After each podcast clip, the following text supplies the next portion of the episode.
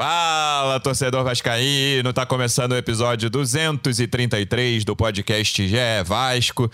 Eu sou o Luciano Melo. Hoje a gente veio de roupa de gala. Tem convidado importante, tem convidado internacional e tem um convidado de sempre que está direto de Petrópolis também, mas casa cheia, casa importante aqui hoje.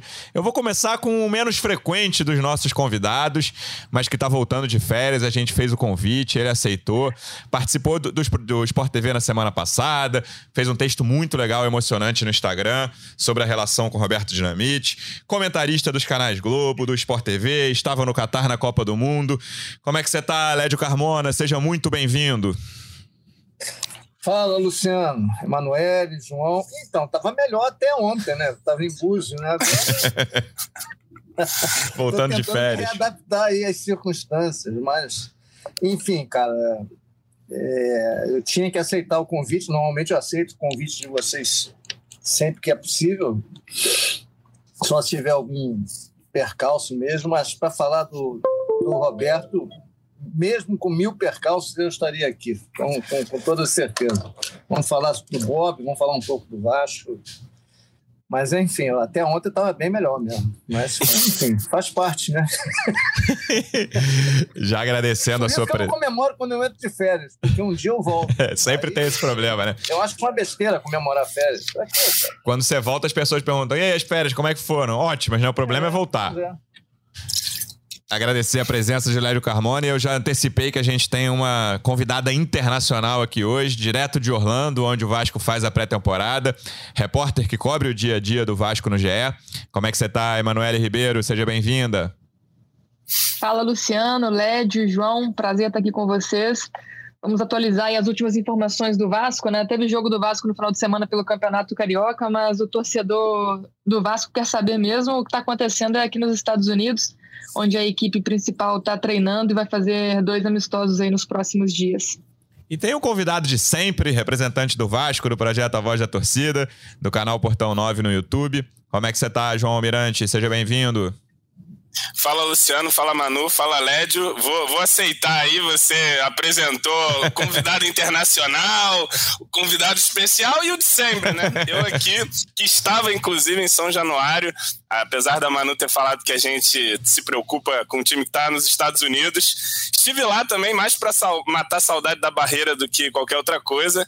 E, enfim, a gente vai falar disso também, Luciano Mello, ou vai ser mais Roberto Dinamite? Vamos falar pela ordem: Roberto, time principal e Campeonato Carioca. Por essa ordem: um, tá dois certo. e três.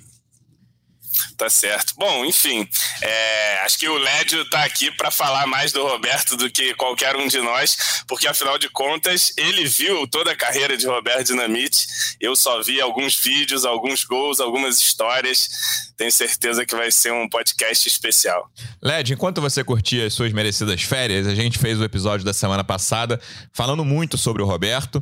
E aí, em certo momento, eu percebi que eu era o mais velho do podcast e eu nasci em 85, para você ter uma ideia. O João diz que nasceu em 88, né, João?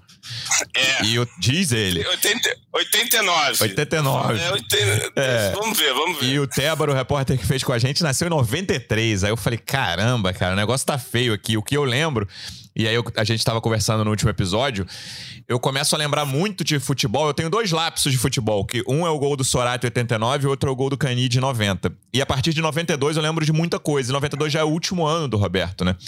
Então eu queria ouvir de você um a gente já ouviu a sua participação no Sport TV, o seu texto no Instagram, mas são duas coisas, na verdade. Assim, claro que a gente vai desenvolver isso ao longo do episódio, mas um, como é que chega a notícia para você que estava de férias já, né, no domingo retrasado, no dia 8, dia do falecimento do Roberto. Como é que você recebe essa notícia? O que, que passa pela sua cabeça na hora? E dois, um resumo, e eu sei que você já falou bastante sobre isso, o que representa para um cara que viu o Roberto de perto, que não é novinho como somos os outros integrantes desse podcast, sem chamar você de velho, claro. O que, que representa para alguém que, que viu toda a carreira do Roberto numa. A gente até conversava que não era não é, foi uma das grandes gerações de títulos do Vasco, né? O Vasco tem duas grandes gerações separadas basicamente por 50 anos, a do Expresso da Vitória e a do fim da década de 90, mas o maior ídolo do Vasco, indiscutível, não faz parte de uma dessas duas gerações. É um cara desse meio que não conquistou tantos títulos assim, apesar de um brasileiro fundamental e os cariocas que estão na memória de muita gente como títulos fundamentais na história do Vasco. Essas duas coisas, Led, como que você recebeu a notícia e para você, o que que representa o Roberto na história do Vasco e na sua vida? É, então, é, vamos, vamos pela segunda. O Roberto, cara, foi o maior ídolo da minha vida, né? Eu, na verdade, eu, eu, comecei a me interessar pelo futebol quando eu conheci o Roberto. Na verdade, é um, já acontece essa história. Meu pai raramente ia um jogo de futebol eu não entendia nada de futebol, tinha nove anos. E ia ter o quadrangular decisivo do Campeonato Brasileiro de 74, era Vasco, Cruzeiro, Santos e Internacional. A primeira rodada era Vasco e Santos no Maracanã. O meu pai saiu para ir ao jogo. Aquilo, eu perguntei onde ele foi, aí meu avô me falou. Aí meu avô falou que. Aí eu perguntei quem eram os jogadores, eu não sabia nada, entendeu? Aí falou que o principal era o Roberto. E aquilo começou a me, me chamar a atenção. Uhum. O Roberto, naquele dia, fez, fez, fez o gol da vitória. O Pelé fez o último gol dele no Maracanã, do Santos. E no outro domingo, meu pai foi de novo ao Maracanã. Aí, se o Vasco ganhasse do Inter, era campeão. O Vasco fez 2 a 0 e empatou. E na final mesmo contra o Cruzeiro, ele não foi, porque ele era o jogo quarta-feira à noite, trabalhava muito cedo e a gente viu, ouviu o jogo pelo rádio. E ali começou, cara. E eu, eu comecei a, a me interessar muito pelo futebol, sempre impulsionado pelo Vasco, principalmente pelo Roberto. E comecei a ter essas coisas na cabeça, que eu queria ser jornalista esportivo, mas muito cedo mesmo. Tipo, com 11 anos, minha mãe... Não levava jeito para jogar bola, não, Led? Não. Não quis ser jogador, bola, não? Eu, eu, eu, jogava bola na rua lá em Niterói, mas eu era muito ruim, muito ruim. Eu era o pior de todos. Todos nós passamos muito por esse ruim. momento, né? De realização muito de que a gente ruim, não vai ser jogador. E... Vamos trabalhar com futebol de outro jeito. Não, não, mas ah. vocês com certeza não eram melhores que eu. Não me inclua nessa, não. Eu era craque, tá? Tenho testemunhas, inclusive. E aí, cara, e eu também falei, eu quero que meu filho seja, se chame Roberto, porque eu achava o nome bonito, porque era o nome do Roberto. E, de fato, meu filho está na mesma cidade da, da Emanuele hoje, está em Orlando, de, de férias, uma excursão da escola.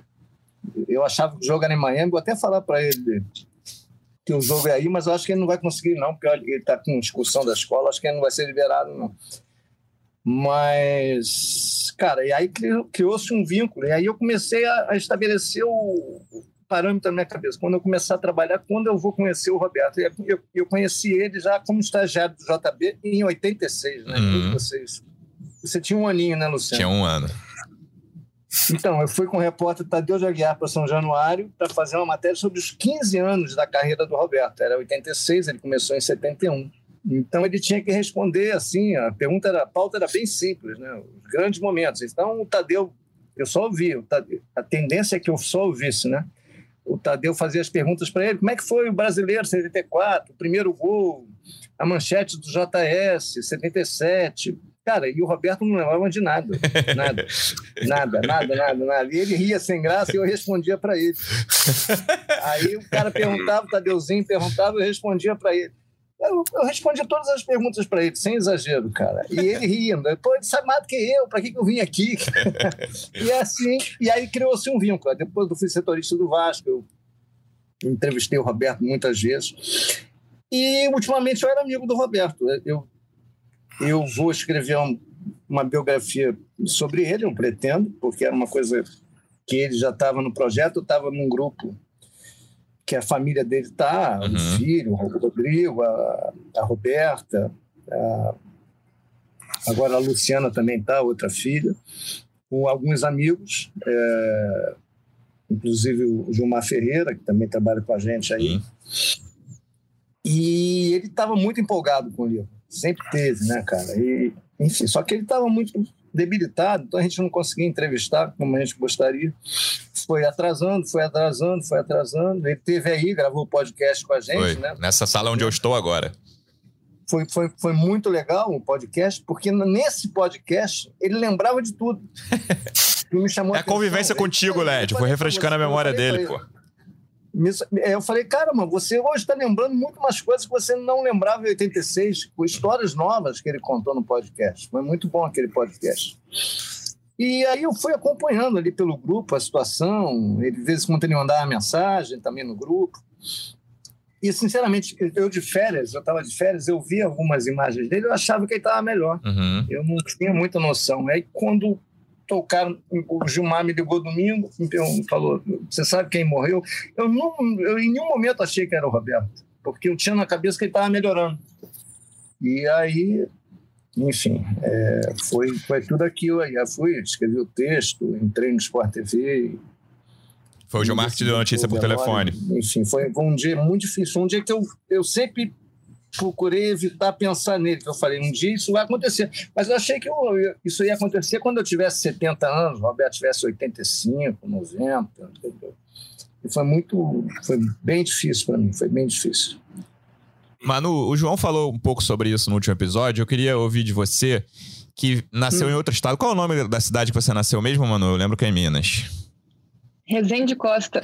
Então, é Resende Costense, é isso? Gentílico para quem nasce em Resende Costa? Resende Costense, de coração. Para uma pessoa que nasceu, eu não vou perguntar a sua idade, não vou cometer essa indelicadeza, mas a Manu é a mais jovem de todos aqui, eu só posso antecipar para quem está nos ouvindo. Eu, eu, nasci no, eu nasci no ano da despedida do Roberto. Aí. Aí. Sou de 92. Dramático, que a gente está convivendo com gente muito nova e eu tô falando de 85. Enfim, é, qual é para quem era do interior de Minas, que acompanhava mais os clubes de BH, mas que sempre tem essa influência dos clubes do Rio de São Paulo, o que, que você ouvia sobre o Roberto, Manu? E aí, tanto na sua infância, e depois, claro que você foi, né? Depois você veio morar no Rio, depois você foi cobrir o Vasco. Como é que é esse processo de descoberta de um ídolo que não estava no seu dia a dia, que não estava perto de você, até porque ele já tinha parado, né? Pela sua juventude. Como é que é buscar um ídolo do passado, mas que depois de certo momento, principalmente quando você passa a cobrir o Vasco, se torna muito presente ali no seu dia a dia? É, como eu falei, eu nasci no, no ano da despedida dele, né? E você mesmo disse aí sobre a, a influência dos times de Minas, maior lá no interior. Mas tinha também muita influência de, de times do Rio de Janeiro. Minha cidade fica perto ali de São João Del Rei. Em São João Del Rei tem uma torcida muito grande é, do Vasco, então a gente sempre é, vê muitos torcedores do Vasco ali pela região. Na minha cidade também tem muitos.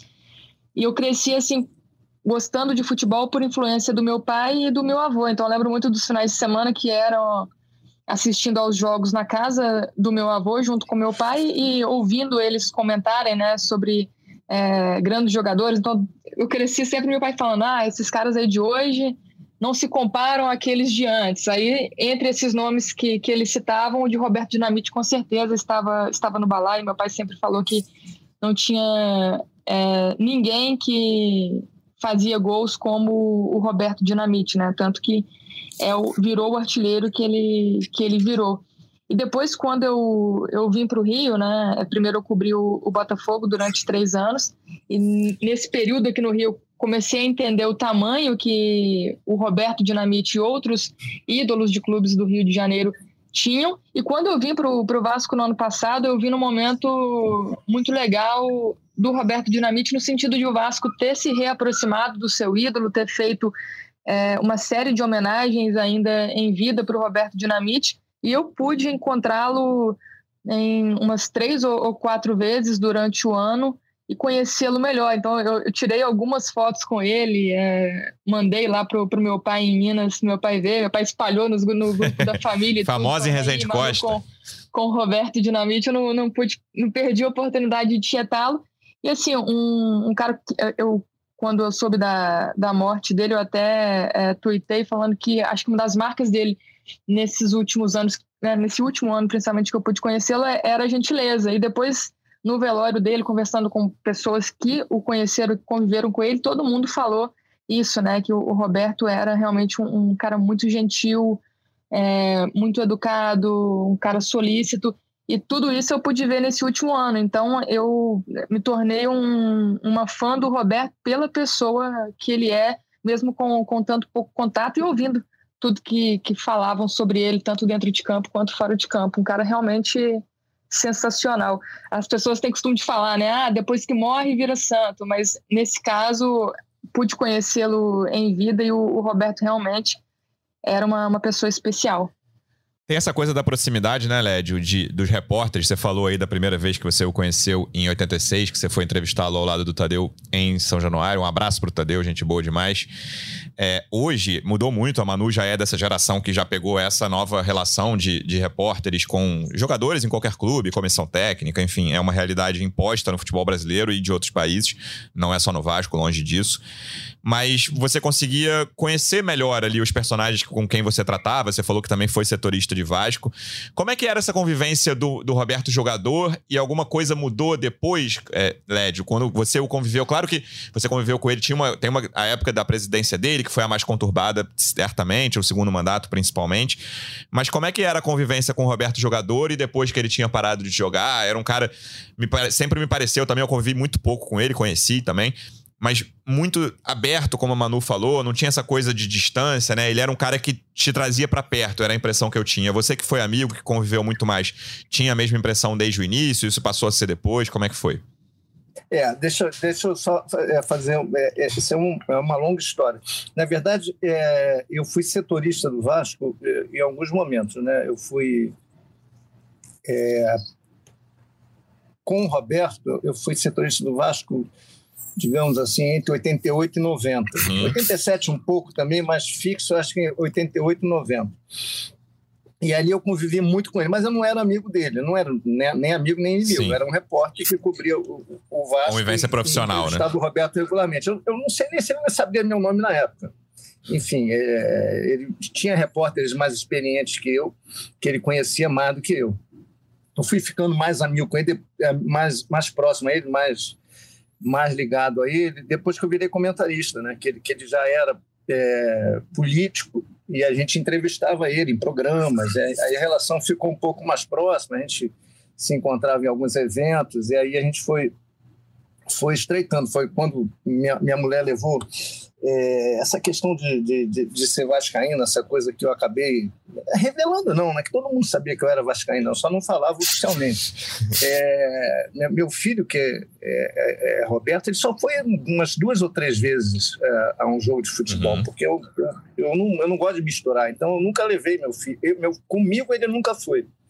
E exatamente para isso, para não criar, é, gerar suscetibilidade. Eu, eu, eu comento o jogo do Flamengo, Fluminense, Botafogo. Então, o, o pessoa física é uma coisa, jurídica é outra. Então, eu, não, eu, eu, eu acabei, é, meu filho acabou sendo punido por isso. Ele, ele não tem o pai dele com ele na, nas arquibancadas. E, enfim, eu sou muito muito é, exigente comigo mesmo nesse aspecto. Mas naquela época, nessa época, nos anos 80, a gente tinha uma relação aberta com ele. Ele dava uhum. entrevista todo dia. O jogador dava entrevista todo dia naquela época, né? Estaciona... Era no estacionamento. Do campo é. de treino, né? Era ali nessa... Era no estacionamento?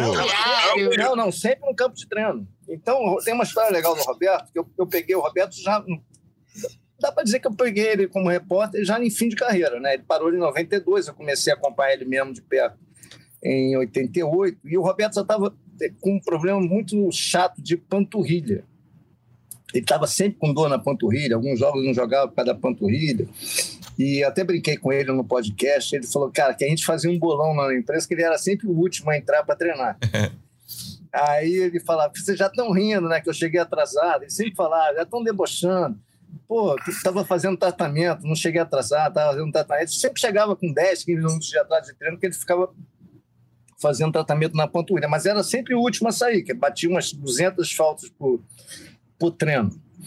E, e a gente tinha ali uma, uma, uma relação muito ele, ele, dava entrevista para todo mundo, cara. Eu não vou dizer que ele conhecia o nome de todo mundo, mas, por exemplo, os mais antigos na época, o Tadeu, o Nogueira Neto, um abraço para o Nogueirinha, que era do Jornal dos Esportes, o próprio Leomário Valente, que, que foi um dos caras que batizou o nome dele como Dinamite, enfim, que, que, que, que faleceu uns dois ou três anos depois que eu comecei a trabalhar. Eu conheci o Leomário também, ele tinha uma relação muito forte com o Roberto.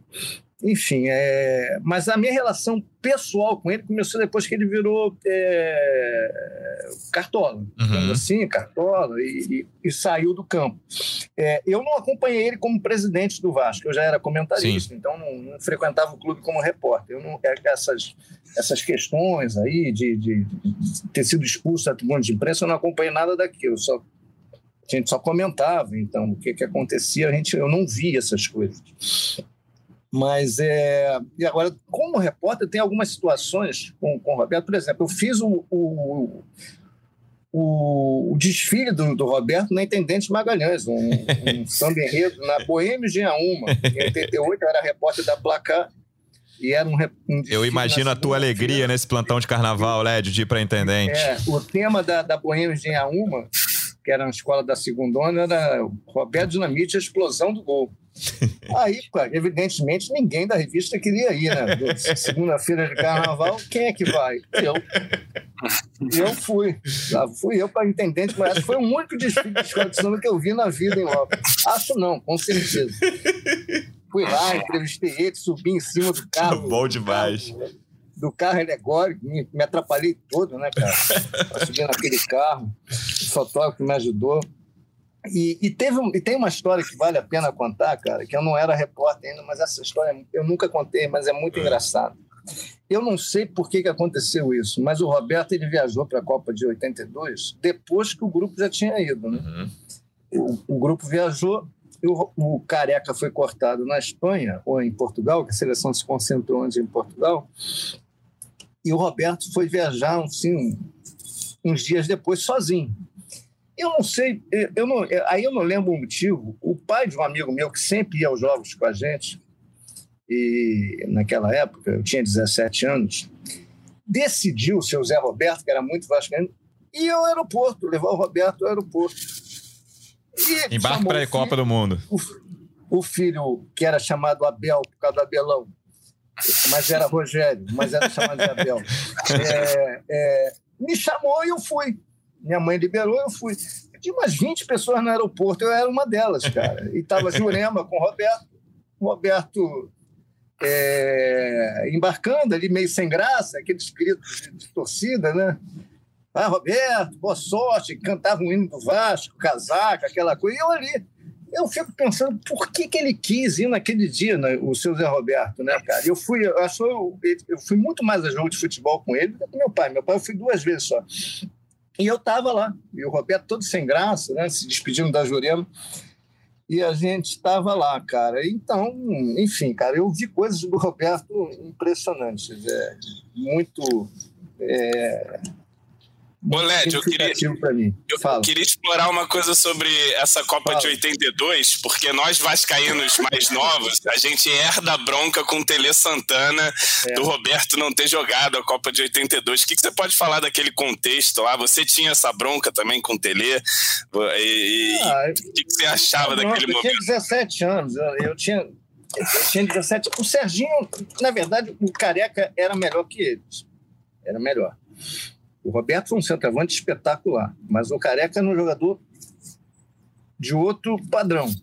É, e o Reinaldo também. Mas dentro da área, como centroavante, como matador, o Roberto era exuberante, talvez o melhor de todos, mas como atleta, como uhum. geral, como é, virtuoso, o Careca era fenomenal. O Careca foi cortado. Agora, era claro que o Tele não era fã do Roberto, não era fã do Roberto. Né? Ele preferia o Serginho, e o Tele deu poucas chances ao Roberto na, uhum. na seleção brasileira. E o Roberto tem uma média até boa de gols na, na seleção Sim. brasileira.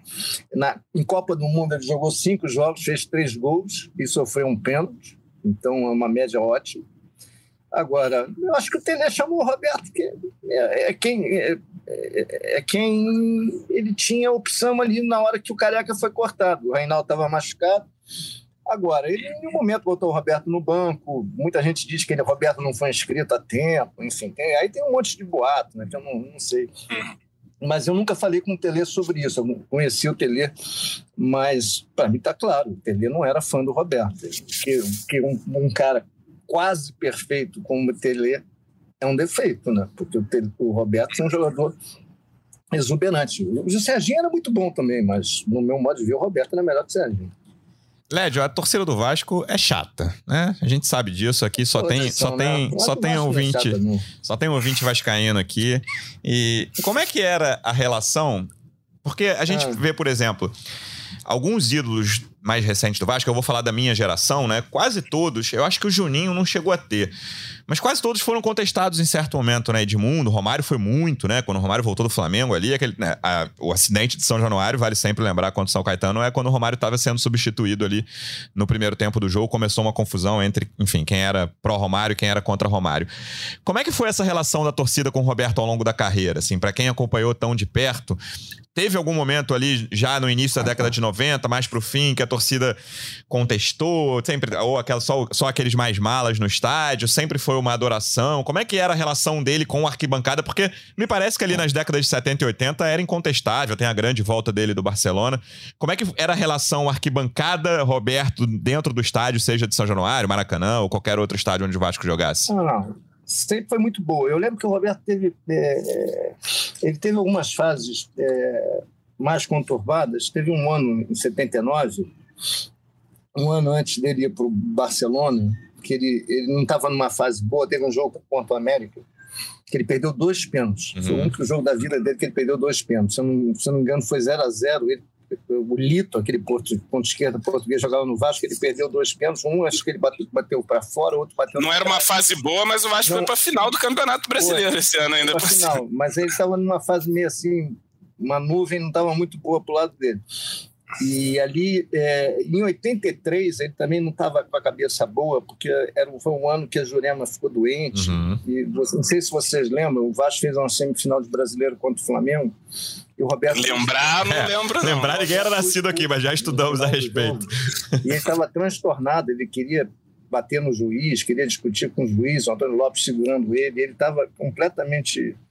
É, destroçado quando saiu de campo. O jogo não tinha acabado ainda. E, e aquela foi um momento difícil, mas a torcida ali não pegava no pé dele. O que aconteceu, acho que, que atrapalhou um pouco o Roberto, foi em 89, quando o Vasco formou aquele time excepcional, uhum. foi campeão brasileiro. E, na, e no, no, meio do brasileiro, ou no início do brasileiro, eu, eu cobri o Vasco naquela época, eu não vou precisar exatamente que mês foi, ficou claro que o Roberto depois da chegada do, do Bebeto, não ia ser titular. E, e o Vasco acabou fazendo negócio com a portuguesa. E eu confesso, como repórter, eu fiz matéria dizendo que, que, que, que não achava que seria ruim para o Roberto e para o Vasco, porque o Roberto estava sendo muito é, xingado pela torcida, a torcida estava pegando no pé dele, tinha a questão da panturrilha. E ele foi. E, e acabou tendo o jogo contra a portuguesa em São Januário, num sábado à tarde, que eu fui trabalhar nesse jogo, foi 0 a 0 também. E o Roberto jogou em São Januário com a camisa portuguesa contra o Vasco. Foi um, foi um jogo bem difícil de trabalhar, eu fiquei bem, bem impactado o Roberto com, com outra camisa. E ali teve um. O estádio estava lotado, São Januário, e teve um, um misto. Muita gente aplaudindo, uhum. a maioria, e muita gente pegando no pé dele. O torcedor estava empolgado com o Bebeto, aí nessas horas esquece né, o, que, o, que, o que era o Roberto. Mas depois ele voltou, né? E foi, ainda foi campeão brasileiro em 90, campeão carioca em 92. Ele terminou em alta, mas acho que esses foram os períodos assim mais complicados por Roberto. E, e os auges? E a gente falou dos mais em difíceis. 83 e essa saída dele em 89. Qual que você acha que foi o auge ali? De, de, principalmente em relação com a torcida, mas ah, já o título brasileiro de 74, mas você falou dos momentos mais difíceis. E que momentos que você acha que o Roberto foi mais adorado? Cara, eu vou falar o seguinte: em 74 eu não posso. É, eu acompanho. Você era um jovem. Né? É, Seu primeiro jogo é quando, não é? 74, é o que ele, é o que ele contou. Pô, tem, tem que contar mesmo isso? É, então, o Vasco foi campeão brasileiro em 70, na quarta-feira. E no domingo, o Vasco ia jogar contra o América na abertura do estadual no Maracanã. O Vasco jogava muito no Maracanã. E aí meu pai, empolgadaço, né? Resolveu me levar ao jogo. Aí comprou bandeira, comprou camisa, aquela, comprou tudo no Maracanã, não tinha nada. E tomamos de quatro. É. 4 a 1 aquele de ressaca do título, aquele né? Time cheio, aquele time cheio de barbudo do América, um time bom a beça. Não, e o Vasco estava num ressacão. Imagina. Tipo, muita ressaca. Andrada não jogou, e Zanata não jogou, tomou de quatro. Luizinho fez três gols e o Flecha fez outro. Passou, passou o carro, o Roberto fez o gol do Vasco. Na verdade, foi o único jogo no Maracanã que meu pai me levou. Meu pai era chinelão preguiçoso, trabalhava muito durante a semana. E depois me levou num jogo em Caio Martins, numa quarta-feira à noite, do Vasco contra, contra o ADN. Mas o que eu ia te falar, eu, eu até perdi aqui a. As, as fases áureas do É, as grandes É, fases. tá. Então eu acho que eh, eh, 74 foi um início, mas eu como eu vou dizer para você, o acho que foi 81 e 82. Porque o, em 81 foi o ano que o Roberto mais fez gols numa temporada. Ele fez 61 gols. Ajudado pelo Amauri, cara. Amauri dentadura, que a Mauri tinha uma dentadura. né? E, e, e a Mauri ajudou muito o Roberto. E o Roberto fazia gol em praticamente todos os jogos, como fez nas finais contra o Flamengo. Né? E ele fez 61 e em 82 ele jogou muito também. Uhum. Muito. E depois, em 84, no time dos Sete Anões, ele fazia muito gol com, com o Artuzinho. Jogou, se entendeu muito bem com o Artuzinho, com o Mário, com, com o Marquinhos. Ele, o Marquinhos sempre foi um bom parceiro dele. É, Mauricinho, enfim. Falou, Mas, você- mas, é, pelo que você fala, a gente eu percebe acho- que, eram bons jogadores, mas não eram estrelas. É, não, né? então- um time estrelado Não, isso é um jogava, né? detalhe interessante. Os melhores anos para mim então foram esses, 74. Ah, e 77, né, cara? 77 ele foi espetacular. Mas eu acho que o ano que ele mais fez gol, que mais jogou foi 81. Então, vamos lá, 74, 81, 82 e 77. 77 e 84. Até Foram o- os anos, acho que, mais ricos do Roberto no Vasco. Cara, essa, essa é uma outra questão, né? É, o Roberto, vocês estavam falando, ah, o Roberto é, não ganhou muito título, mas acho que isso valoriza mais ele ainda. Sim. Porque ele, os poucos que ele ganhou, ele ganhou o quê? Ele ganhou o Brasileiro 74, ele ganhou Carioca 77. 77, ganhou o 82. Carioca de 87, 88 e de 82 e de 92 Isso. E ganhou Taça Guanabara, que naquela época era muito valorizado, né, cara? E levou o Vasco para três finais brasileiros, né? 84, levou pra- 79. É, isso, isso. Então, eu E acho que ele, ele ganhou poucos títulos, mas não. é, é, é, ele ganhou títulos, ele não ganhou uma coleção de títulos, por exemplo. Como, como o Zico ganhou para o Flamengo. Isso ok. Agora, ele, em nenhum momento, ele jogou numa seleção, um time exuberante, entendeu? Ele sempre foi a estrela do time. Eu vou dizer para você o seguinte: os melhores times que ele jogou foi o de 77, mas que durou só um ano e meio. É, o de 87 88, que durou um pouquinho mais, durou ali entre 80, é, durou 87 e 88, foi quando chegou o Dunga, chegou o Tita, enfim. Uhum. É, e o de 84, que durou seis meses, praticamente, aquele time. Se, se você for bonzinho, você vai dizer que durou um ano, mas o Arthurzinho, por exemplo, só jogou oito meses. Então, na verdade, cara, ele sempre jogou em times medianos.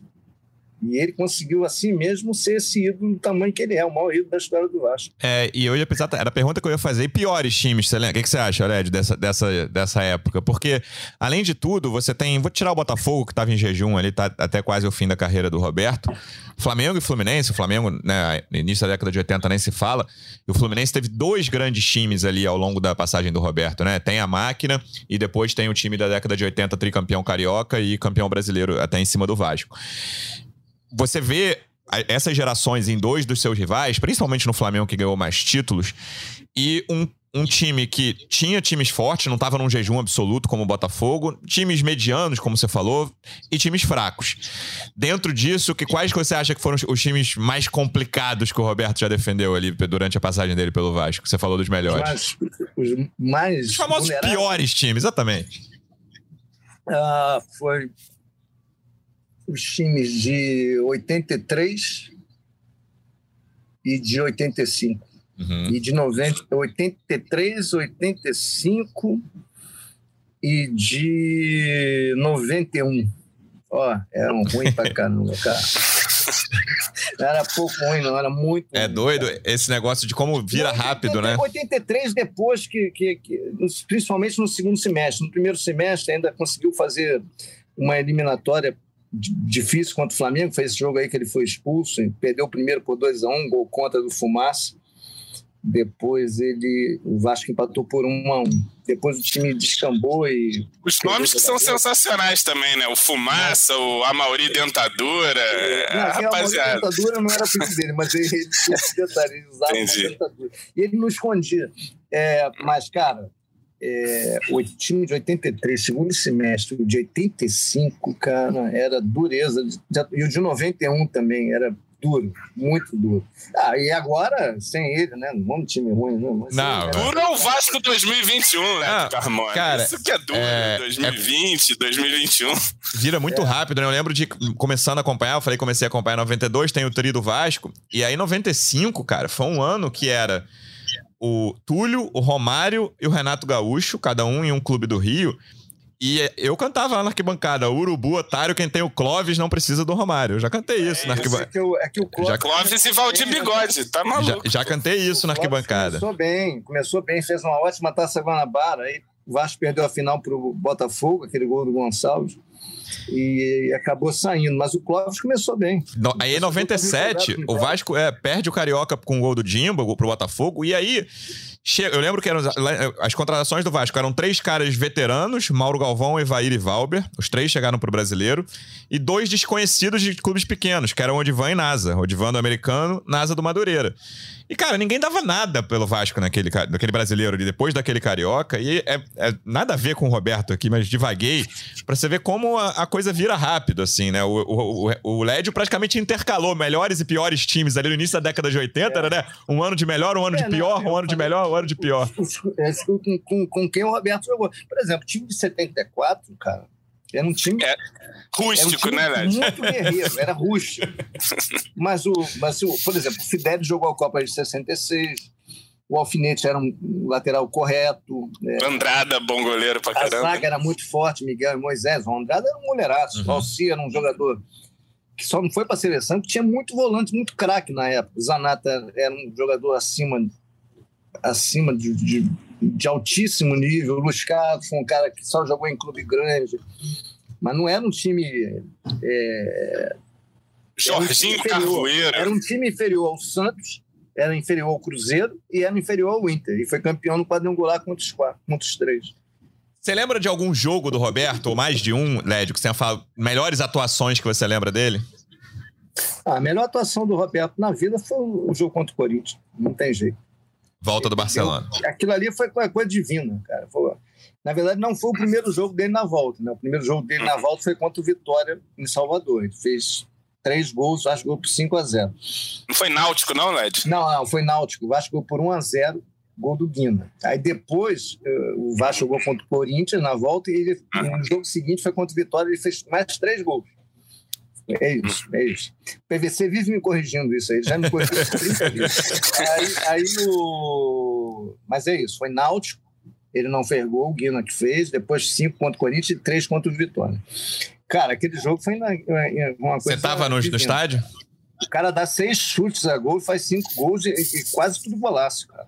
Foi impressionante. Igual, eu acho que igual aquela, eu acho que ele sempre disse que foi a maior atuação da vida dele. Mas, por exemplo, no jogo contra o Botafogo, a final contra o Flamengo 82, ele jogou muito bem. Ele Aquela jogou... série de finais do, de 81 também, né? Que o Vasco precisava ganhar três é, jogos. A, a, série de finais, o, o, primeiro jogo foi um jogo. Foi o primeiro jogo do Flamengo depois do Coutinho morto, né, afogado. Dois dias depois, né? O Coutinho morreu na sexta, aquele jogo foi domingo. o Roberto jogou muito bem, fez dois gols. O jogo da chuva não dá para contar, João. O jogo da chuva a bola não rolava. Podia, o, é. Flamengo podia fazer um gol, a bola caindo na poça ou o Vasco. O Vasco fez. Não teve jogo. Não, não foi um. O Vasco fez, não, o Roberto fez, é, É, foi um jogo ridículo. Foi um jogo assim. É, não, uhum. não podia ter aquele jogo. Aquele jogo foi um absurdo acontecer. E o Roberto fez o gol graças à Poça. Graças à Poça e a perícia dele, chutar uhum, aquela bola é. com aquela força, a bola na Poça. É. É, em 84 ele fez grandes jogos, cara. Tem um jogo contra a Portuguesa nas quartas de final, no Maracanã, que o Vasco ganha de 4 a 3 e elimina a Portuguesa. Ele jogou muito bem. Aquele jogo foi um sábado à noite. Contra o Grêmio na semifinal foi 3 a 0 No Maracanã, né? Muito bem. Sábado à noite também. O, brasileiro ah, o, ouvinte, 84, o nosso ouvinte pode achar esse jogo completo no YouTube. É, Tem esse jogo contra o Grêmio. O 84 é uma competição que o Vasco não ganhou. Mas, cara, foi, foi um, um, uma competição que o Vasco perdeu com um time massa que era o Fluminense. O Fluminense era um grande time. Mas, cara, você é o que o João falou. Se você buscar jogos do Vasco naquele campeonato, foi, era sensacional ver o time jogar. Era maravilhoso. Eu vi jogos lá que em São Januário que foi 6 a 0 no Joinville, 9 a 0 na Tuna Luz. Era uma coisa de louco. O time era bom demais. O Roberto só metendo gol. Foi um dos anos que ele mais fez gol. Uhum. O Vasco tem essa coisa de alguns campeonatos brasileiros que fez excelente campanha e depois chegava na reta final, né? 84, 88, 92, é, algumas vezes aconteceu acontece, isso. Né, claro. Só perde quem chega, né? Mas deu, deu esperança cara, ali é, com ótimas campanhas. Fez, que o time do Roberto fez contra o Flamengo, apesar de ter perdido a maioria das finais, foi uma coisa impressionante, que a diferença de times era incrível. E os jogos eram muito difíceis, muito difíceis. Acho que o jogo mais fácil para o Flamengo, é, em termos de desequilíbrio técnico, foi o tal jogo do ladrilheiro, esse aí, o terceiro jogo de 81. Uhum. É aí que o Flamengo estava mordido, perdeu dois jogos, jogou muito o jogo todo. O Vasco ainda tentou reagir no final. Você vê como o time do Vasco era guerreiro. Mas, cara, o Vasco conseguiu equilibrar praticamente todos os jogos contra aquele Flamengo do Zico. Era muito difícil você ter uma supremacia absoluta. Sim. Como é que era a convivência ali do jovem torcedor, Lédio, com essas gerações, e tudo bem que eu é, estou fazendo essa pergunta e o ouvinte deve estar acostumado, porque está acontecendo mais ou menos isso agora, com essas gerações de vitoriosas de outros clubes, mas não era o Vasco desses últimos anos, né? Porque o Vasco desses últimos anos era um Vasco de crista baixa, que não ganhava nada, que era rebaixado com alguma frequência, mas o Vasco era uma alternativa viável, por exemplo, nesse início da década de 80, o Flamengo que ganhava muito título, Mundial, Libertadores, alguns brasileiros. Como é que era o jovem? Você já estava trabalhando? Não, você não estava trabalhando trabalhando ainda, né? Trabalhou em 86. É, como é que era o, adolescente Lédio Carmona no colégio, depois na faculdade, falando com os flamenguistas e os tricolores ali? Ah, naquela época não tinha rede social, né? Então, na verdade, a gente comprava o Jornal dos Esportes, ia placar, e, e, tinha um, um, debate, um debate numa boa. Não, não tinha essa coisa assim, ah, vai perder porque a rede social está falando. Você acreditava que ia dar para ganhar, entendeu? É, era muito diferente, cara. Não estou dizendo que era melhor, que hoje é ruim, enfim, cara. Cada um vive seu momento, sua época. Mas naquela época suas fontes eram muito, muito menores. Então, se eu ouvia o setorista do Vasco da rádio, X, você acreditava que era o menor dos mundos, né? que ia dar tudo certo, né, cara? Pô, então você, você ia pro Maracanã achando que ia, que ia ganhar tudo. Enfim. Aí perdia no ano seguinte, você achava de novo, cara. Porque, na verdade, o seu universo de informações era aquele ali, cara. Então, você ia, cara, com o seu radinho e ia pro jogo acreditando que ia dar certo. O que eu acho muito doido na atualidade é quando o Vasco, Vasco é qualquer time, contrata, vamos lá, no, vou individualizar no Pumita, vai, um lateral direito uruguaio, e aí já tem várias análises de como o cara joga, pontos fortes, pontos fracos, o que, que ele vai ajudar, o que, que ele vai atrapalhar, e assim, é o que o Led tá falando, você acredita, né, João? Você, você é um consumidor disso aí. Então, Nessa... um bom exemplo, o Vasco teve o Orlando Lelé muito tempo como titular da lateral direita direito, 77 a 80. Uhum. Depois ele virou zagueiro. Aí o Vasco tinha o Paulinho II, né? Paulinho Pereira, que, que era um cara que a torcida gostava, e depois contratou o Brasinha, que veio do Campo Grande. Então, a grande discussão do torcedor ali no início dos anos 80 é quem já ia ser titular, Brasinha ou Paulinho II. E ninguém desprezava nenhum dos dois, até que o Vasco contratou o Rosemiro, e o Rosemiro ficou absoluto. Veio o Rosemiro e depois o Galvão. Mas era isso, cara. E você achava aquilo ali normal, entendeu? Então não tinha rede social, você não ficava balizando tire list. Ah, Corinthians, Baiano ou Brasil, é, Rondinelli ou Ivan. Não tinha isso. Entendeu? Você acreditava no seu time e ia. Todo respeito a tire list. Tá? Lédio, pra gente fechar essa, esse capítulo. vai fazer uma tire list do elenco atual aqui, não, pode deixar. Não, hoje não, hoje não. Eu só, falo, só faço obrigado pelo Rio gente fechar esse capítulo, Roberto, que é o capítulo mais importante da história do Vasco, e nunca vai ser demais falar de Roberto. Foi muito legal, a Manu chegou a citar isso. É, esse resgate feito principalmente no último ano, né? É, e até começou antes da doença do Roberto, que foi com a história da torcida ajudando a construção, para arrecadação do dinheiro para a construção da estátua dele. Aquele evento da estátua foi muito legal, foi uma noite emocionante em São Januário. Foi muito legal que esse resgate tenha acontecido em vida e o Roberto tenha, tenha conseguido aproveitar isso tudo. Sem dúvida. Esse, isso eu acompanhei de perto, cara. Ele estava muito agradecido e muito. Foi um conforto muito grande para ele saber que as pessoas amavam tanto ele, entendeu? Essa mesma questão do livro, o projeto do livro, e a gente fazia é, de tudo um pouco para o Roberto ficar mais, mais é, motivado, né? é, motivado, exatamente. Vou até contar uma história aqui, acho que não é muita novidade, que o pessoal da ESPN já, já falou sobre isso também. É, o Roberto tem uma filhada chamada Caru, que está à frente desses projetos, documentário, uh, livro. E chegou um momento que ela está no grupo também lá do, da família dele, do, do, dos projetos. Ela me ligou e falou assim: pô, Roberto, Led, você não consegue umas mensagens de colegas da imprensa para para mandar para o Roberto, de boa recuperação, que não sei. Cara, eu consegui assim umas 50. O Galvão mandou, o Luiz Roberto mandou, o nossa galera toda, Jader, Luiz Carlos, Milton, Noriega, Júnior, é, enfim. É, aí a galera da ESPN toda escreveu, de outras TVs, Edson Mauro, Zé Carlos Araújo, e ela depois ela printou tudo botou numa caixa de presente e entregou para ele. Ele foi vendo uma a uma, cara. Pô, se que emocionando legal, muito. E ele se emocionando muito. Ele se emocionou muito vendo a do Gilmar, Gilmar Ferreira, que o Gilmar foi o cara que, um dos jornalistas que idealizaram. Idealizar, não sei se a palavra certa é idealizar. Correu atrás para ele ter um jogo de despedida contra o La Corunha. E ele ficou muito. Aquilo foi muito importante para ele. Ele deve, ter, deve estar guardado lá com a, com a Liliane. É, foi um, acho que foi a última homenagem que a gente prestou para ele, foi aquele presente. Foi bem no fim do ano agora, uhum. antes de eu entrar de férias, e ele recebeu tudo de todo mundo. Galvão mandou lá da, em algum lugar que ele estava. Foi, foi, foi, foi, legal, foi uma coisa que deixou a gente muito orgulhoso e, e feliz. É aquilo, ele, ele curtiu muito aquele momento.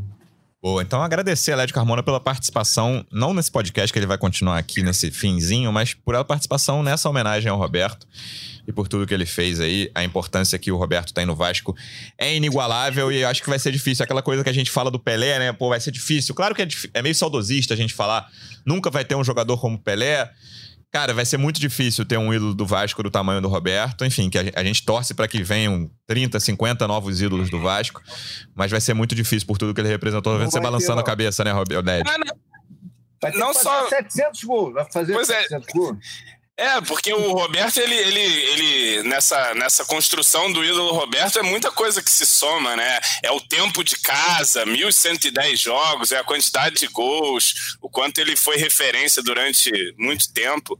É, e hoje é, é, muito raro você imaginar um jogador que vai ficar 10 anos no mesmo clube, que dirá 20 e que dirá, porra, fazendo 700 e tantos gols, né? É isso. Manu, você tá por aí, direto de Orlando ainda? Quero falar com você sobre Vasco e River Plate, jogo que será nessa terça-feira. É nove da noite, Manu, o jogo? Hora daqui? Nove e meia da noite de Brasília, sete e meia daqui. Perfeito. Escalação, vamos lá. Deixa eu, se eu falar alguma besteira, você me corrige. Ivan, Pumita, Anderson Conceição, Léo Pelé, que ele não quer só Léo, né? Lucas Piton, Zé Gabriel, Figueiredo, Orelhano, Nenê e Peck e Pedro Raul. É isso? É, na verdade, essa foi uma escalação testada pelo Barbieri na véspera, né, no treino de domingo. Mas o treinador tem feito muitos testes aqui, Luciano. Ele tem usado mais de uma equipe durante os treinos, né? Essa equipe foi usada num treino de ataque contra a defesa. Hoje, segunda de manhã, o Vasco fez o último treino lá em Fort Lauderdale, perto de Miami, né? Vai chegar à noite aqui em Orlando, que é o palco desse primeiro jogo contra o River Plate. Nesse último treino, já teve mudança. É, então, o time deve ser outro o time que vai entrar em campo aí contra, contra o River Plate. Mudança no gol, o Alexander deve ser o titular, pelo que a gente ouviu aqui. E também na zaga, o Anderson Conceição fica no banco, entra o Miranda, cria do clube, vai começar a temporada como titular ao lado do Léo. O resto do time deve ser esse mesmo, né? Até pelas opções que o Barbieri trouxe aqui é, para os Estados Unidos, a expectativa de que esses reforços ganhem tempo de jogo aí durante a semana, nesses dois amistosos que o Vasco vai fazer. O Jair, por exemplo, é um jogador que chegou há poucos dias, né? Chegou um dia, praticamente viajou no outro, então ainda está ganhando esse tempo aí com, com o elenco nos treinamentos, mas é um, um jogador que chega bem, vem de uma temporada titular pelo Galo, é, vinha treinando, então não apresentou grandes problemas. A expectativa é que ele seja utilizado, mas não deve ser usado ainda como titular pelo Maurício Barbieri. Com isso, as opções que restam para o meio seriam aí o Zé Gabriel, que foi testado uhum. nesse time titular, e o Figueiredo, que vem treinando como volante também é, desde, a desde o início da pré-temporada, né? Mas as mudanças em relação a essa escalação que a gente deu ontem, a gente vai até atualizar ao longo do dia também aqui no GE. Globo, é a entrada do, do Miranda na zaga, ele já vinha treinando também é, como titular em, em, alguns treinos aí do Barbieri. E o, o, Ivan é outro jogador que chegou recentemente, até na coletiva de apresentação dele, ele disse que ainda estava é, ganhando questão física, re, é, recondicionando, né? Jogador que não jogou tanto na última temporada, para goleiro a gente sabe que isso pesa muito. Então, deve começar no banco também, tendência que o Alexander seja o titular. É, são nove reforços. Dois... Fala, Lédio. Não, só uma, uma aula de espanhol do professor Rafael Sibila. É Orediano. Olha aí, professor Lédio. É com CH, Orechano. Não, é na, na Espanha, na, na, Argentina vira isso aí, CH ou X, como você preferir. Orechano, é. Na Argentina vira isso aí, Orelha. Como, é, essa Mas, aula foi do espanhol da Espanha mesmo, como o Sibila passou pro, pro Lédio. Ô, João, é, são, são nove reforços, sendo que dois não viajaram, né? O Patrick de Luca e o Robson, também conhecido como Robson Bambu. E aí, tem essa questão sobre os dois que acabaram de chegar. Ivan e Jair chegaram depois dos outros. E aí, os outros cinco, ao que tudo indica, né? Tem essa dúvida do gol aí, Ivan ou Alexander. Os outros cinco vão ser titulares nesse primeiro teste, né? Três ali na defesa, o Pumita, o Léo Pelé e o Lucas Piton. O, Orelha, o Orelhano, Orelhano e o Pedro Raul. O que, que você espera desses jogadores? O que, que você imagina de um primeiro teste como esse? Lembrando que é só pré-temporada, tá começando, o que importa é muito mais para frente. Mas o que, que você imagina ver nesses dois jogos, Lédio? A Manuf já citou dois amistosos, é o River Plate amanhã, a gente tá gravando na segunda, e o Inter Miami no sábado. Ah, ainda não é o Vasco definitivo, né? mas é, é, é, é a construção posto em prática. Né? Eu acho que até pelo tamanho do adversário, deve ser um jogo bom. O River também está tá até em processo de, de reconstrução. Novo técnico. Acho que, acho que o, vem mais jogadores aí. Agora, nove já, já foi um número que, que, que bem interessante. E o torcedor tem que entender, hoje eu estava até vendo aqui, eu tenho uma, uma uma lista lá de, de, torcedores que eu fico acompanhando e, e, reclamando que faltava cereja no bolo. Cara, não existe negócio de cereja no bolo, cara. É, é, é essas empresas que, que viram SAF, elas buscam sempre jogadores jovens, entendeu? É negócio, entendeu? Então eles têm que contratar jogador com um valor de revenda. Não, por exemplo, o Jair, para mim, foi uma grata surpresa. Eu achei Sim. ótimo o Vasco contratar o Jair. Como jornalisticamente falando, achei ótimo mas eh, normalmente não é um jogador que, que, que uma empresa como a 777 investiria. Mas eles, eu conversei com o Barbieri durante o velório do Roberto lá no gramado de São Januário, na hora que o time chegou, aí fiquei lá conversando lá com o Paulo Brax, com o Luiz Melo e com o, Nori, com o Noriega, com o Barbieri. E o Barbieri falou, cara, eu falei, como é que tem essa relação? Você indica eles, você tem que receber quem eles indicam? Não, é uma troca. Eu indico, e eles dão sugestões, eu veto, algumas eu aprovo, e depois a gente vai, vai discutindo nome a nome. Por exemplo, o Pumita foi ele que indicou. E ele está empolgadaço com esse José Luiz Rodrigues, o Pumita. Então, eu só acho que essa questão, ah, falta ainda uma grande estrela, acho que isso aí não vai vir, não, cara. Eu acho que é, é, o time vai ter esse perfil de um time jovem é, com qualidade para competir, entendeu? E o, torcedor acho que tem que entender um pouco isso. Mas, Led, você não acha que pode pintar, é, a exemplo do Jair, jogadores ali um pouco mais experientes, não de repente uma super estrela, mas um jogador de repente mais consolidado, algum meia aí de 28 anos também, de 30? Eu acho que de repente é, faz sentido, na, na, lógica até de você desenvolver os seus jovens jogadores também, dependendo, né? Dependendo, dependendo do, dependendo do valor a ser desembolsado, sim, o Jair foi um valor que eles puderam desembolsar. Mas acho que eles não vão fazer loucuras para um jogador perto de 30 anos. Mas se for um, um, um, movimento parecido com o do Jair, acho ótimo. Acho que foi bom ter renovado com o Alex Teixeira, que é um jogador que pode entregar ainda, não pode balizar o que é o Alex Teixeira com o que foi a Série B. E mas vem mais jogadores agora. Talvez eles agora deem um break para para buscar olhar um pouco para o mercado, ver outras opções, analisar mais essa questão do uruguaio, que é muito controversa. Muita gente diz que o Uruguai é bom, outros não, dizem que não é tão bom. Eu eu não, posso, eu não posso falar do Uruguai que eu não conheço. Então eu não vou falar sobre ele.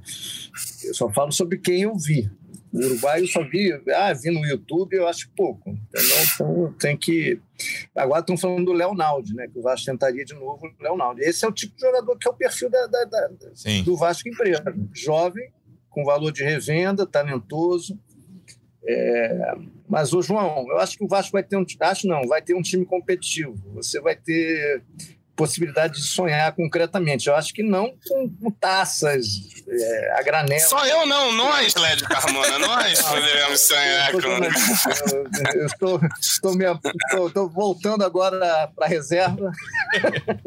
Ah, mas comentar um joguinho na cabine de São Januário ali, vendo é. um time tocando a bola, vai ser é, bem mais melhor, melhor do que comentar aquele Vasco operário, né, Led? Eu até mandei mensagem pro Led depois desse jogo. O Vasco virou lá no, em Ponta Grossa, que o primeiro tempo era só, era só lenha merecida do Led do time do Vasco. Na mesa, no jogo contra a Tombense. eu confesso, fui eu.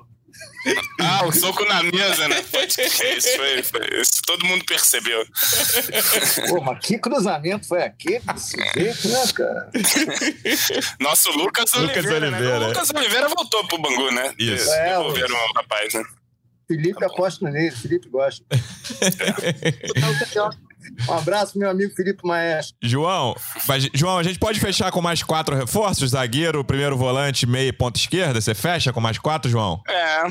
Cara, por enquanto é o que é, tá mantido o que a gente disse no, no último programa. Eu acho que o, os remanescentes nesse time titular aí que a Manu falou indicam justamente as posições onde falta a contratação, que é talvez um, um zagueiro mais firme pela direita, um primeiro volante que a gente não tem. Quero ver até como é que vai ser esse teste do Figueiredo de volante. Tô curioso para ver, porque o Figueiredo é um jogador adaptável, né? Ele, todo lugar que joga o Figueiredo, ele consegue entregar alguma coisa ali taticamente. Acho que enfim, tem um chute de fora de, da área que pode ser interessante para um volante chegando ali. Enfim, vamos ver como é que sai esse teste, mas precisa de volante.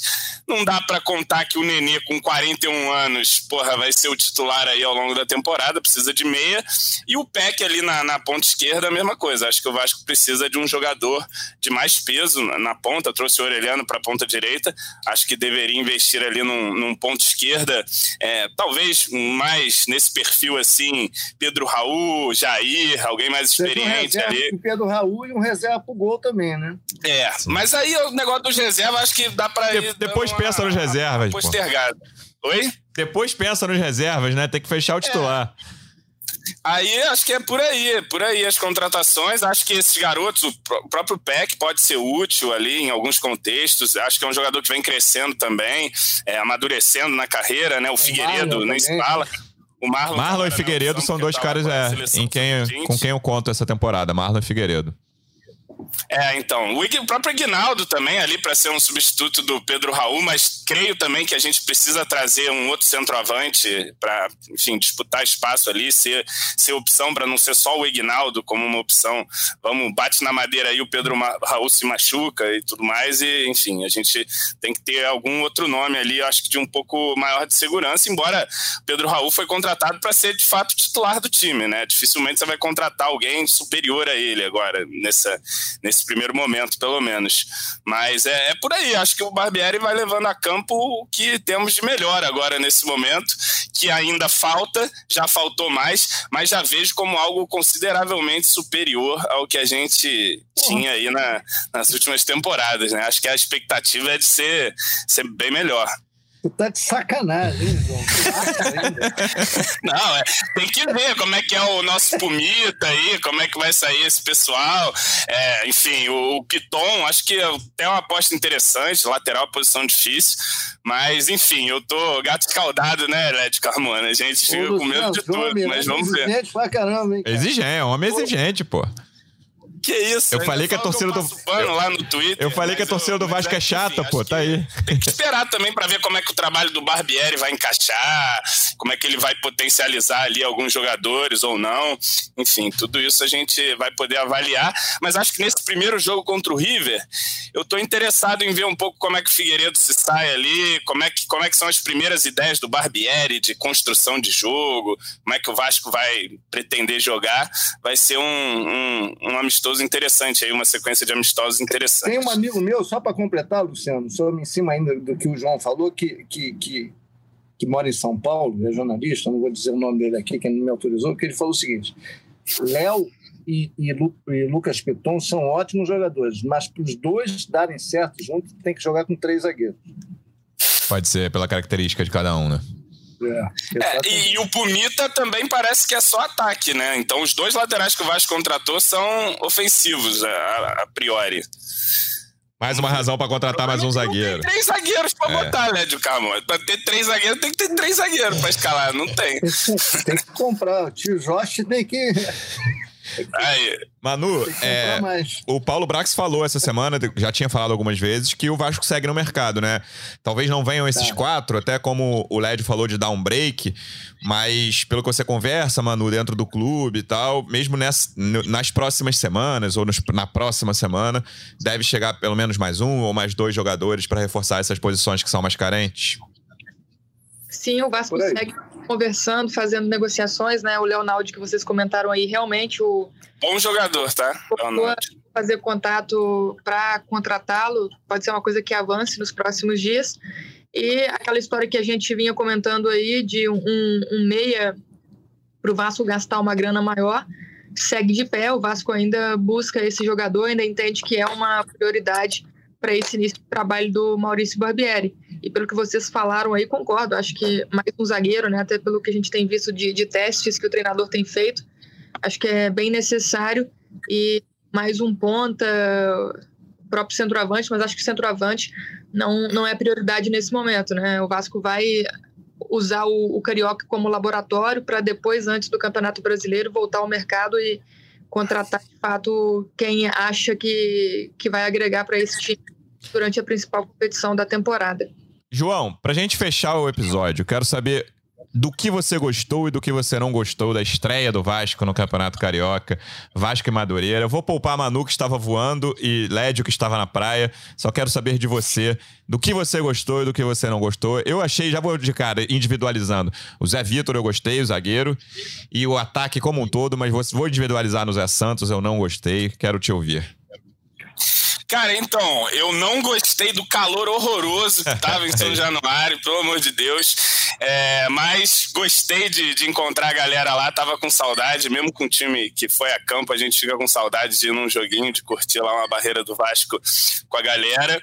E em campo, eu gostei também do Zé Vitor, gostei do Pimentel, achei a dupla de zaga, os dois garotos, e acho que dentro desse catado que a gente levou a campo, são jogadores que podem ganhar algum espaço aí, não sei se para essa temporada, temporada, mas acho que são jogadores interessantes, tanto Pimentel quanto o Zé Vitor. Zagueiros, assim, de boa saída de bola, é, acho que, que também casa com o estilo do Barbieri, de, de alguma forma, isso.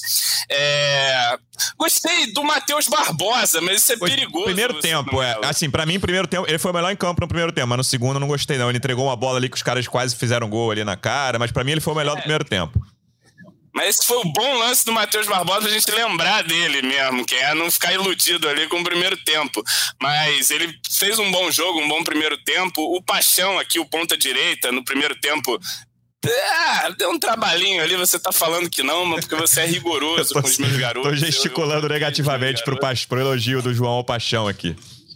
É, aí tá lá o Paixão na, na, na, direita, mas assim, é um jogo que se aproveita muito pouco, né? São a maioria dos jogadores ali, é, não, não imagino que vão ser importantes ou, ou até mesmo úteis aí pro, pro elenco na temporada. Talvez a molecada, né? Esses aí a gente, enfim, tem moleque do sub-17 ali, ainda tem muita coisa para evoluir, mas, pô, não entendi o Juninho jogando. Juninho não tá vendido? Tu tá jogando com jogador vendido em campo? Não entendi muito essa ideia, não. Galarza adiantado. Meio não parava de chutar a bola, os Galarza de todos os cantos. É, pois é. E o nosso glorioso Zé Santos lá, que teve as melhores oportunidades, fez um gol de cabeça, fez, fez uma cabeçada boa lá, que o goleiro fez a defesa, a outra ele cabeceou sozinho, mal pra caramba. É, tem um giro lá que ele, que ele que ele quase chutou ali, mas chutou mal também. Mas é um jogo que se aproveita pouco, né? Se aproveita pouco de parâmetro ali. Foi mais só para curtir um, um São Januário ali. E determinado momento do jogo, Luciano Melo, a galera tava gritando laranjeira. Falei, a gente tá no pós-apocalipse já, né, cara? Porque os caras estão aqui gritando para entrar o laranjeira, que, que, acabou tudo, né? Foi tudo embora. Mas, enfim, a galera gritou, obrigação é ganhar no Caldeirão. A torcida é maluca, a gente sabe, né? Mas, enfim enfim, um jogo que, que valeu só para matar a saudade mesmo da barreira do Vasco e não para muita coisa. É isso. Vou, lembrando que o Vasco joga nessa terça contra o River Plate, já falei aqui. Amistoso, nove e meia da noite lá em Orlando e volta a campo no Carioca ainda com o time, não é NB, né? O time seco, sem os 21 jogadores que viajaram para os Estados Unidos. Na quinta-feira, nove e meia da noite, contra o Aldax, na Ilha do Governador, no Luso Brasileiro. Voltaremos essa semana para falar principalmente do jogo do River. No jogo do Aldax, eu acho que a gente não vai falar, não. Mas voltaremos essa semana. Lédio, obrigado mais uma vez pela presença foi ótimo te ter aqui. Te convidaremos mais vezes. Um abraço, amigo. Tava com saudade, Luciano. Achei que vocês estavam com alguma coisa contra mim. Nunca. Perguntei, pô, fiz alguma coisa. Nunca mais fui chamado. Foi um prazer. Emanuel, um beijo, aproveita, faça bastante compras. Se der tempo ao jogo do Vasco. João, até quinta, hein? Tamo junto. Façam, é, jabá, façam a propaganda. Né? Fa faz, João. Vai, vai, João. Faz a propaganda. Falar em jabá, Léo Jabá fez gol ontem pelo São Bernardo, hein? Deus que me perdoe, Léo Jabá. Que memória terrível para trazer agora para finalizar o programa. Tá doido. João, já te agradecendo. Fala. A até a próxima e faz a propaganda da participação do LED, por favor. Bom, valeu Luciano, valeu Manu, valeu LED Carmona. Led Carmona que estará no nosso humilde Portão 9, quinta-feira, para falar de Roberto. Vamos estar tá lá, o quê? Seis horinhas, Led? A gente pega ali seis horinhas de programa? Não, né? Duas horas tá bom já, já dá pra gente matar. Minutos. 20 minutinhos. Mas enfim, teremos Led Carmona lá no Portão 9. E amanhã, vamos ver aí o que, que dá contra o River Plate. Aí o River, que é um freguês de carteirinha do Vasco, é bom registrar isso aqui. Vamos ver o que, que, que, que acontece. E eu tô apostando, Luciano Melo, que eu conheço o Vasco da Gama, em Nenê fazendo gol e começando a cavar mais seis meses de contrato aí. Essa, essa trilha começa amanhã mesmo. Você pode ter certeza disso. E bom, por último, Lédio, volta pro Twitter, aquele lugar tão saudável de, de discussões tão, tão elevadas. Eu fico lá o dia inteiro, por que, que eu preciso voltar? Eu tô lá mesmo. Ah, mas você tá disfarçado lá ou não? Claro. Tem o seu. Ah, claro, né? Entendi. Então tá eu, certo. Eu, eu, leio tudo que você escreve. Olha só. Olha o perigo. Caramba. Vou até me policiar mais agora. Tá cuidado, tá Cuidado com o que você escreve. Eu leio Tá tudo que você escreve, inclusive durante os jogos. Eu leio tudo. Pô, caramba, fico honrado, fico honrado. Espero não estar falando muita besteira, né, de Carmona. Desculpa qualquer coisa. É, só ô, João, cuidado, esse comentarista aí do Premier hoje só falou besteira. Lédio Carmona tá comentando o jogo. Fica esperto. Manu, obrigado mais uma vez pela presença. Aproveite a viagem aí. Bom trabalho e até a volta. Vol- Falaremos em breve. Valeu, Lu, João, Lédio. Valeu, Vou correr Madu. aqui agora que eu vou às compras. Vou ver se eu compro, compro um meia pra, pra vocês, tá? Vou levar, vou levar aí pro na volta. Ó, tem, um, tem um Ezequiel Barco aí no, no, no River Plate interessante, hein? Dá pra. De repente, o Paulo Brax ele tá perto né? aí, ó. Vamos ver. Vou, vou, vou, ver o que eu faço aqui pra você, João. Barco, pra quem não lembra, foi o gol do título do Independiente contra o Flamengo na Sul-Americana de 2017. Voltaremos em breve, torcedor vascaíno. Obrigado mais uma vez pela audiência. Até a próxima. Um abraço. Vai o Juninho na cobrança da falta. Gol!